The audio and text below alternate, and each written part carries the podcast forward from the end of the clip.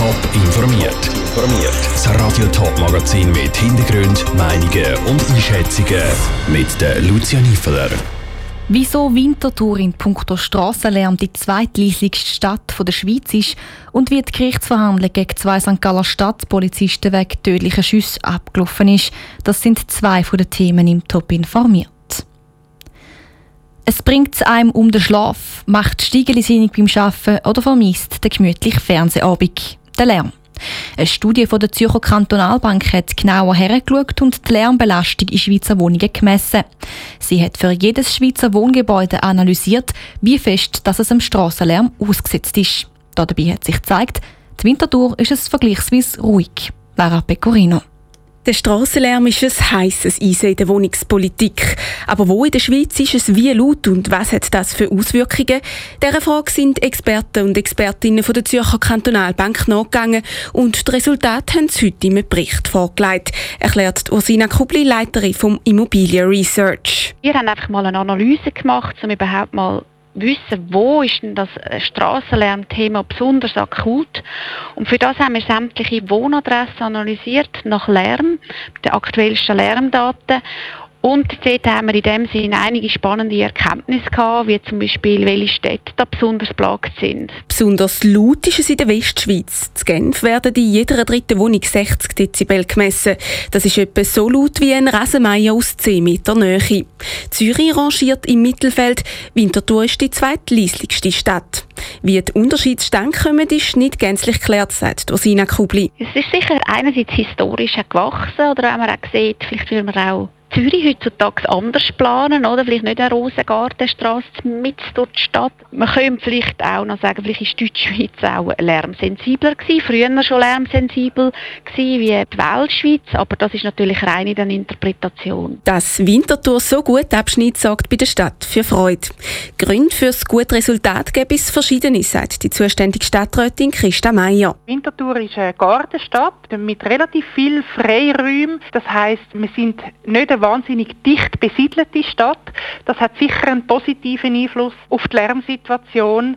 Dann sind wir schon relativ weit, auch bei den Lärmsanierungen, was den Strassenlärm angeht. Massnahmen sind zum Beispiel Temporeduktionen oder sogenannte Flüsterbeläge auf der Straße. Trotzdem, die ganze Arbeit sei noch nicht durch, sagt Christa Meier. Auch zur Wintertour gibt es noch laute Ecken. Das zeigt auch die Analyse.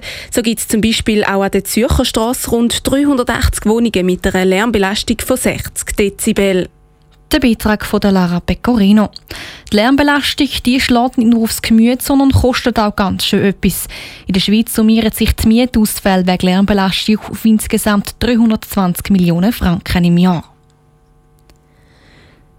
Es war ein brutaler Vorfall, der sich vor gut einem Jahr in einer Wohnung in St. Gallen abgespielt hat. Ein junger Mann hat wie wild auf eine Frau eingeschlagen. Die Aufforderung von zwei Polizisten aufzuhören hat er ignoriert. Die beiden Polizisten haben darum geschossen und den Täter dabei tödlich verletzt. Jetzt haben sie sich vor dem Gericht St. Gallen für das müssen verantworten und das Gericht hat sie freigesprochen. Janine Gut war bei der Verhandlung dabei. Janine, als erstes sind die beiden Polizisten zum Vorfall befragt worden. Wie haben sie ihre Erlebnisse geschildert? Es war ein furchtbares Bild, das die beiden Polizisten in dieser Wohnung angetroffen haben. Der Täter sei über eine bereits schwer verletzte Frau, die in einer Blutlache gelegen ist, geknüllt und hat brutal auf sie eingeschlagen. Dann sei er auf und hat in der Küche etwas geholt. Die Polizisten haben vermutet, dass er jetzt ein Messer holt und sie angreifen will. Darum haben sich Polizisten entschieden, auf den Täter zu schiessen, wo der wieder angefangen hat, aufs Opfer einzuschlagen. Der Täter ist ja dann direkt vor Ort noch an den Schussverletzungen gestorben und das Opfer ist später im Spital auch an ihren Verletzungen erlegen.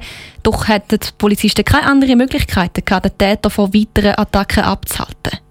Genau das sind die beiden Polizisten auch gefragt worden. Warum sie zum Beispiel kein Pfefferspray eingesetzt haben. Für das seien sie zu weit weg gewesen, hat der eine Polizist erklärt. Und weil sie davon ausgegangen sind, dass der Täter ein Messer hat, sind sie auch nicht näher an. Darum sei ihnen nichts anderes übrig geblieben, als zu schiessen. Die Polizisten mussten einen Haufen Fragen zum Vorfall beantworten. Wie haben sie da dabei gewirkt? Die beiden sind ziemlich ruhig gewesen. Sie haben aber auf gewisse Fragen gesagt, dass sie sich nicht mehr genau erinnern können, weil sie unter Stress gestanden sind. Beide haben betont, dass sie den Vorfall sehr bedauern. Sie hätten sich gewünscht, es hätte eine andere Lösung gegeben. Danke vielmals, Janine Gut, direkt vom Gericht. Der Richter hat wie am Anfang erwähnt, die beiden Polizisten freigesprochen. Sie hätten klar aus Notwehr gehandelt. In dem Moment hat es keine andere Wahl gegeben, als zu schiessen. Mehr Informationen zum Fall gibt es auf toponline.ch. Es sind happige Zahlen, die die UNICEF Schweiz präsentiert. Jeder elfte Jugendliche hat sich aufgrund von psychischen Problemen schon mal selber umbringen Das zeigt die neueste Umfrage der UNICEF bei Jugendlichen im Alter von 14 bis 19.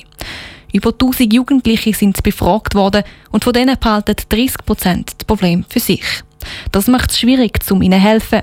Die UNICEF empfiehlt darum, den Jugendlichen mehr niederschwellige Beratungsangebote zu bieten. Das Jugendzentrum Gleis 1b zu Oberwinterthur nimmt sich das zu Herzen. Doch wie helfen Sie den Jugendlichen? Der Jonas Mielsch hat nachgefragt. Problem in der Familie, Angst vor der beruflichen oder persönlichen Zukunft. Jugendliche, die solche Probleme haben, kommen ins Jugendzentrum Gleis 1b zu Oberwinterthur. Dort wird einfach einmal miteinander geredet, erklärt der Jugendarbeiter Peter Marti. Es gehört natürlich äh, so zum Kern von der offenen Jugendarbeit, dass wir Beziehungen mit Jugendlichen versuchen zu pflegen und einzugehen. Und manchmal ist die Schwelle, um sich äh, in einer psychischen Krise bei einer Fachstelle melden, für Jugendliche und auch junge Erwachsene zu hoch, um das gerade als ersten Schritt zu machen. Meistens können so schon vielen geholfen werden.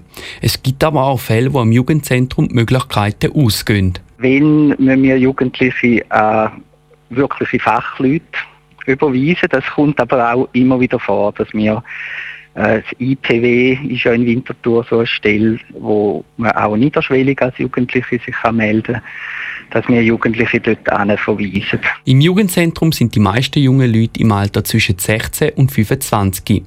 Die stehen häufig vor einem schwierigen Entscheid und ihnen fehlt dann eine Bezugsperson meinte Peter Marti. Dann bricht manchmal so etwas dann auf, eigentlich in dem Alter. Es sind viele junge Erwachsene, die dann auch nicht mehr so die Ansprechpersonen hat, wo man in der Schule hat, Lehrpersonen, Schulsozialarbeit, die sind wie weggefallen in dem Alter. Und darum sind wir dann häufig eine Anlaufstelle für Jugendliche, wenn sie diese Probleme haben. Viele Jugendliche kommen auch erst ins Jugendzentrum auf die Empfehlung von einem Kollegen sagt Peter Marti. Da weil der Kollegenkreis für junge Leute sehr wichtig ist, um offen über psychische Probleme zu reden. Ein Beitrag von Jonas Mielsch. Laut der Umfrage von der UNICEF haben die psychischen Probleme bei den Jugendlichen während der Corona-Pandemie noch zugenommen. Das Jugendzentrum Gleis 1b spürt das aber weniger. Es sagen gleich viele Jugendliche wie vor der Pandemie.